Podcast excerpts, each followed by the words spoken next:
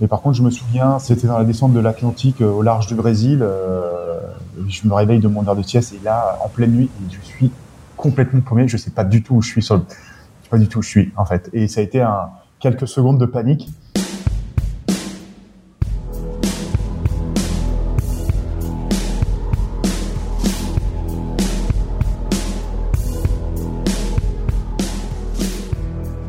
Au bout de ses rêves, l'aventure de Damien Seguin, premier skipper handisport sur le vent des globes. Tous les 15 jours, embarqué à bord du bateau groupe Apicil pour le plus exigeant des tours du monde en solitaire. Un rêve devenu réalité pour ce marin d'exception, né avec une seule main. Ensemble, changeons de regard sur l'handicap. Je suis Grégoire Tournon et pour le dixième et dernier épisode pour le moment de ce podcast au bout de ses rêves, je suis avec Damien en entretien face à face tout en respectant les gestes barrières. Il a bouclé son premier Vendée Globe il y a une quinzaine de jours, l'occasion de revenir à froid sur sa course hors norme. Salut Damien, après t'avoir suivi et entendu sur tous les océans du monde, je suis très heureux de t'avoir en face de moi. Eh ben, bonjour Grégoire.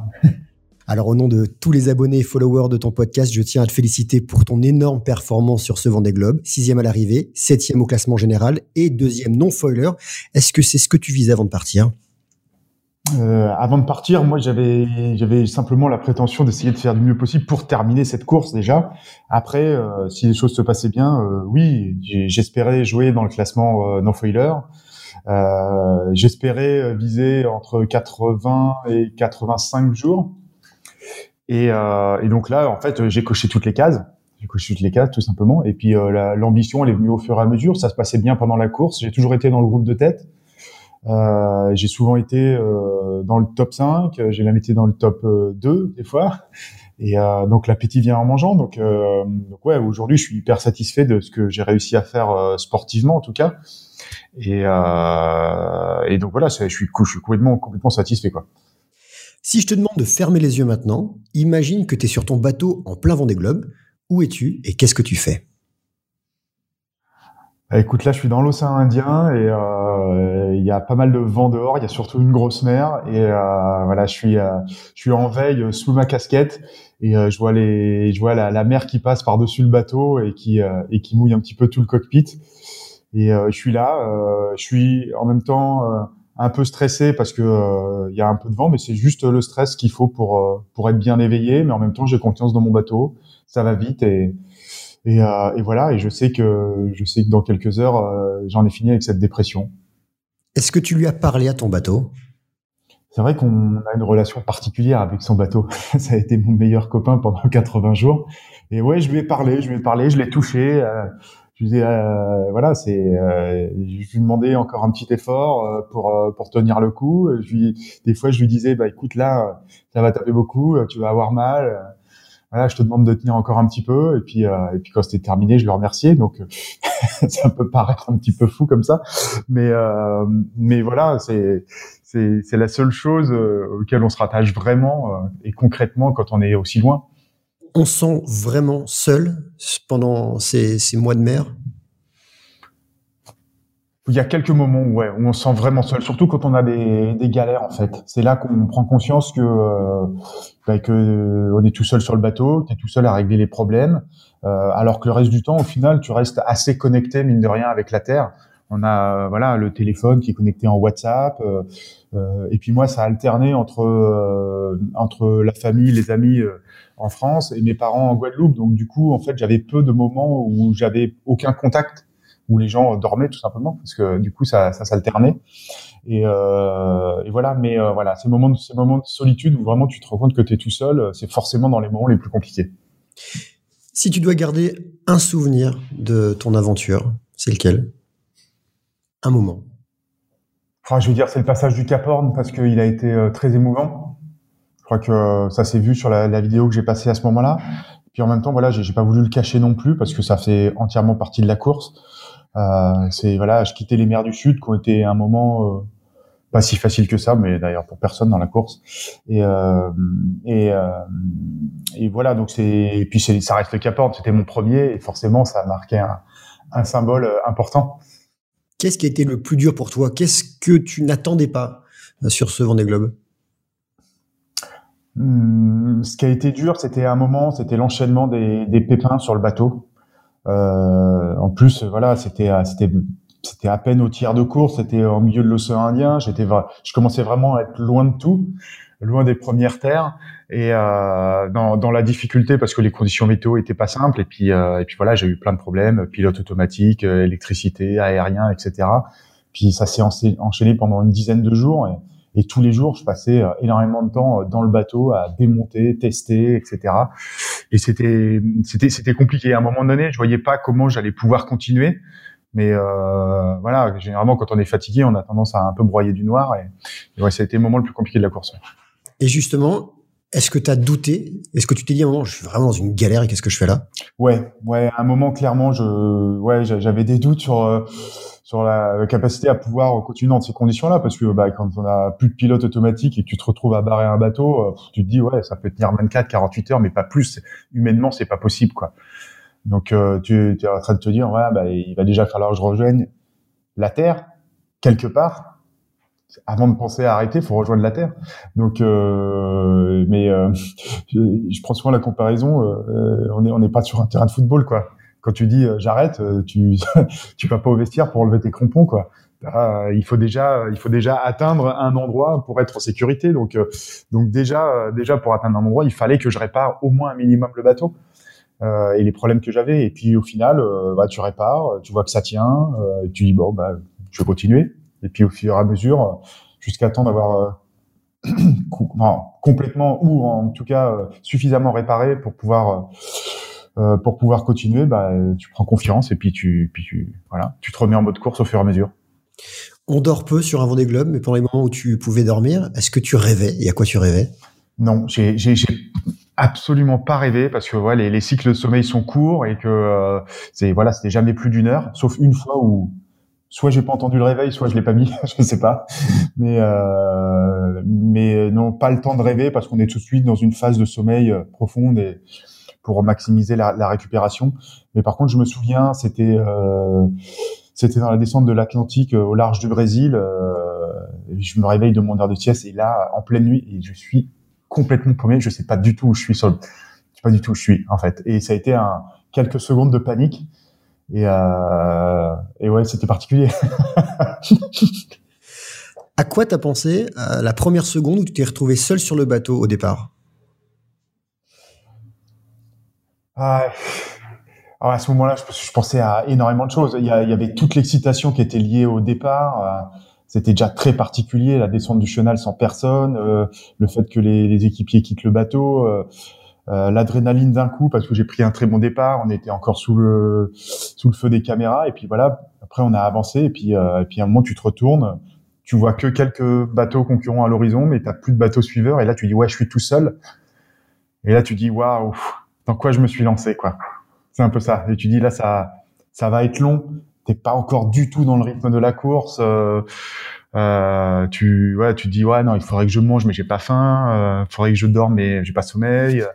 Donc ouais, un peu paumé à ce moment-là et tu dis bon bah il va falloir 24 euh, 48 heures pour rentrer vraiment dans le bain. Et à quoi as-tu pensé à l'arrivée lorsque tu as vu bah, sur l'eau ta famille, ton team, les collaborateurs à Piscile ah, c'était un moment magique, c'est sûr. Hein, bah, tu as, le temps pendant les derniers jours de course de d'imaginer un petit peu l'arrivée, mais je, je, je l'imaginais pas comme ça on était dans, dans, dans, la brume, brouillard. C'était un temps, euh, il faisait un vrai temps de cochon au large des Sables d'Olonne. Il y avait de la mer. Et puis surtout, j'étais à la bagarre avec l'Italien pour euh, cette fameuse sixième place sur la ligne. Et je savais pas où est-ce qu'il était. En fait, je savais pas s'il était devant moi ou derrière moi. La dernière fois que je l'avais croisé, c'était trois heures avant. Et donc, euh, la, la, première question que j'ai eue quand j'ai vu le Zodiac, Zodiac arriver, c'était mais, mais il est où l'Italien, quoi? Et c'est vrai qu'ils m'ont dit bah il est loin derrière. Donc ouais, après c'était explosion de joie parce que ça me faisait plaisir de de revoir les gens, de croiser des regards, même si c'était pas facile de discuter à ce moment-là. Euh, mais voilà, c'était c'était c'était c'était un bonheur qui était simple, sincère en tout cas. Et ce costume de capitaine Crochet, tu l'avais pensé longtemps à l'avance?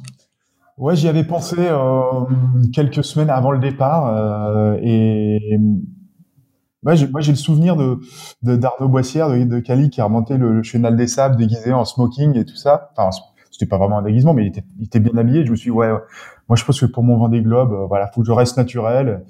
Et je suis plutôt, je suis plutôt quelqu'un d'assez blagueur, euh, avec pas mal d'autodérision. Et c'est vrai que le, le, se déguiser en capitaine crochet, ça avait, ça a plusieurs significations. Euh, le déguisement parce que je suis un vrai gamin, quoi. Euh, capitaine crochet parce que tout le monde le connaît, euh, les petits comme les grands. Et puis euh, voilà, c'est un c'est un pirate et je pense que pendant ce Vendée Globe, j'ai gagné mes galons de pirate. Euh, et puis il a qu'une seule main, comme moi. Et, voilà, donc c'était euh, c'était un petit clin d'œil et je pense que au final ça ça a plu à tout le monde. Il y a pas ça a pas du tout fait polémique sur quoi que ce soit et c'est une des images que pas mal de gens retiendront. Et, euh, et voilà, c'est excellent, c'est c'est du Damien quoi. c'est du Damien.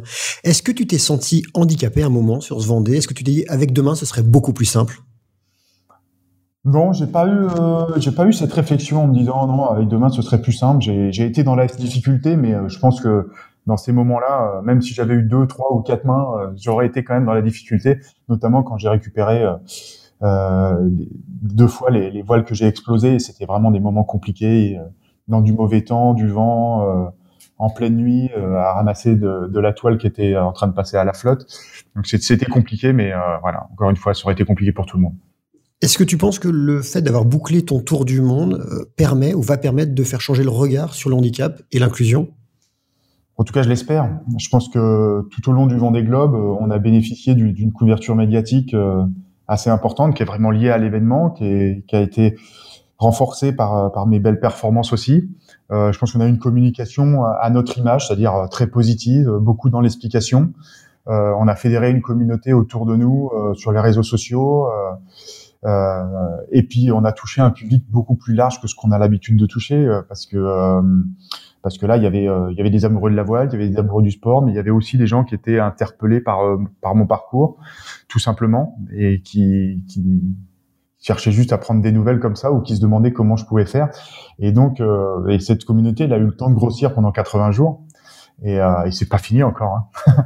c'est clair. Et, euh, et, donc ouais, je pense que je pense que ça va servir. Si on sait bien l'utiliser, je pense que ce sera vraiment utile euh, pour faire avancer euh, les choses simples qu'on a envie de mettre en avant depuis plusieurs années. Et, voilà, c'est c'est plus qu'une pierre qu'on a rajoutée pendant ce. Ouais. Faire avancer les choses un peu plus rapidement. Un peu plus rapidement, un peu plus dans le fond aussi. Voilà. hier, j'étais j'étais avec Sophie Cluzel et euh, donc euh, la, chargée d'État euh, sur l'insertion, l'intégration et je pense qu'on on a la même envie de faire bouger les choses, de faire évoluer les choses. Et euh, voilà, moi j'ai aucune prétention euh, dans, dans tout le système, mais euh, voilà, encore une fois, j'essaie d'amener ma petite contribution et surtout en restant naturel et en faisant ce que j'aime faire. Et, et c'est comme ça que je serai, je serai plus efficace, je pense. Est-ce que tu penses avoir encore plus le rôle de porte-drapeau de cette question-là? Ouais, ouais, ça j'en avais déjà conscience. Euh, voilà, j'ai j'ai l'impression de représenter quelque chose, même si c'est pas ce que je cherche, c'est pas une finalité, mais euh, en tout cas c'est un bon support pour pouvoir avancer et pour pouvoir faire évoluer les choses, ouais, c'est sûr.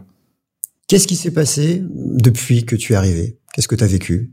Beaucoup de médias, beaucoup ouais, de... depuis que je suis arrivé, c'est plutôt un petit Vendée Globe médiatique. voilà, c'est euh, c'est sympa parce que euh, parce que euh, les gens que je rencontre ou les journalistes qui posent des questions, c'est voilà, c'est des questions assez simples. Ça me permet de revenir sur le moment des globes, ça permet d'y repenser parce que c'est j'ai pas encore vraiment eu le temps de me poser pour euh, pour repenser à, à, à ces 80 jours complètement. Et donc ça, ça va m'aider forcément. Mais, euh, mais voilà, c'est sympa de voir l'intérêt que ça a suscité. Et puis, euh, et puis ouais, je, vois un petit peu la façon dont les gens ont pu vivre euh, ma course vue de la terre, et c'est intéressant. Comment tu vois les prochaines semaines quand cet engouement médiatique sera un peu retombé? Justement, le temps de, de vraiment prendre du recul? Ouais, on a, on a, prévu de prendre du recul en famille là pendant les, les, les deux, les deux semaines de vacances. Je pense que ce, ce break-là, il, va être bien pour tout le monde, il va être bien pour moi. Ça, ça va vraiment me permettre de repenser à ce genre des globes et puis euh, et puis euh, finir d'écrire euh, cette histoire quoi que j'ai dans la tête. Euh, et, et, après, euh, sportivement, ça, ça va repartir très très vite parce que et je suis incapable de vraiment me poser, de faire un vrai break et parce que euh, parce qu'il y a l'envie euh, de tout le monde. Hein, et quand je dis tout le monde, c'est toute l'équipe. Hein, et j'englobe vraiment tout le monde là-dedans. Il l'envie de continuer, de faire mieux aussi. Euh, donc il y aura un bon débriefing et puis et puis on va avancer. Voilà, on a l'ambition et enfin moi j'ai réaffirmé mon envie de de repartir sur une campagne de Vendée Globe. repartir sur au moins quatre ans en IMOCA, euh, de voir la possibilité de, de, pouvoir changer de bateau et d'être sur un bateau à foil le plus performant.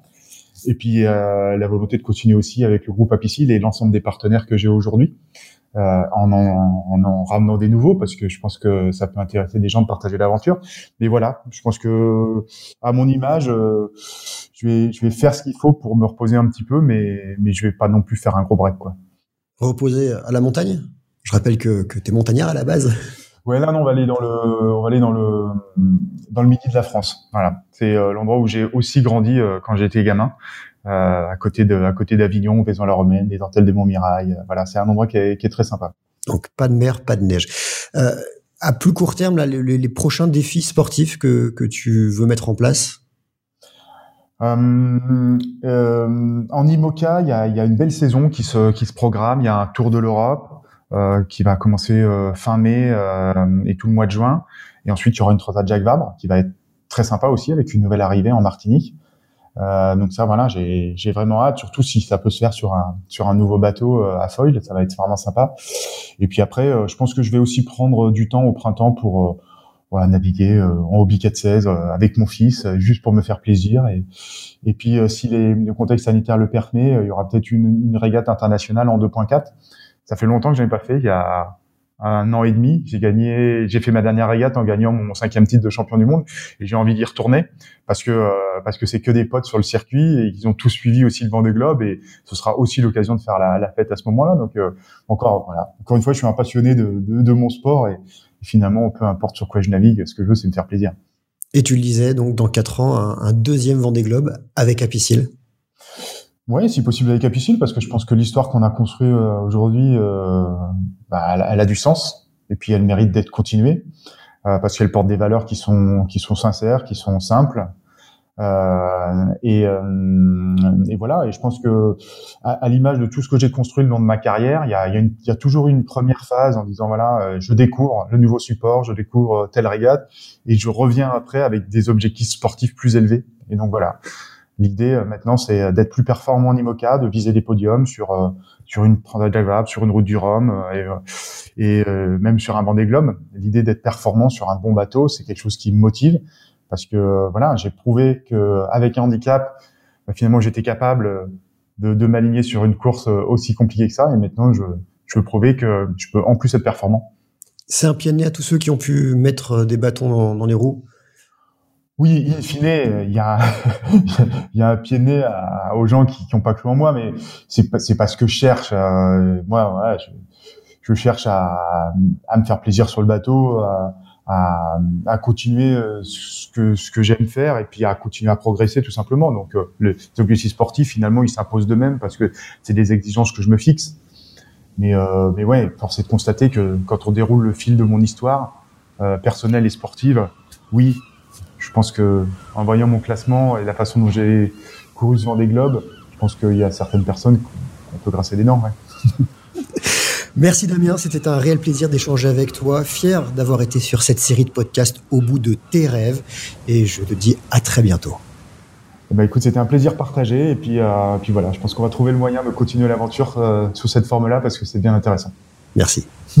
C'était Au bout de ses rêves, le podcast qui raconte l'aventure de Damien Seguin, premier skipper handisport sur le vent des globes. À écouter et réécouter sur Apple Podcast, Spotify, Deezer et toutes les plateformes.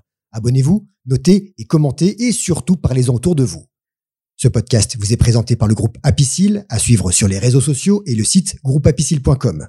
Merci de nous avoir écoutés. À très vite pour le prochain épisode.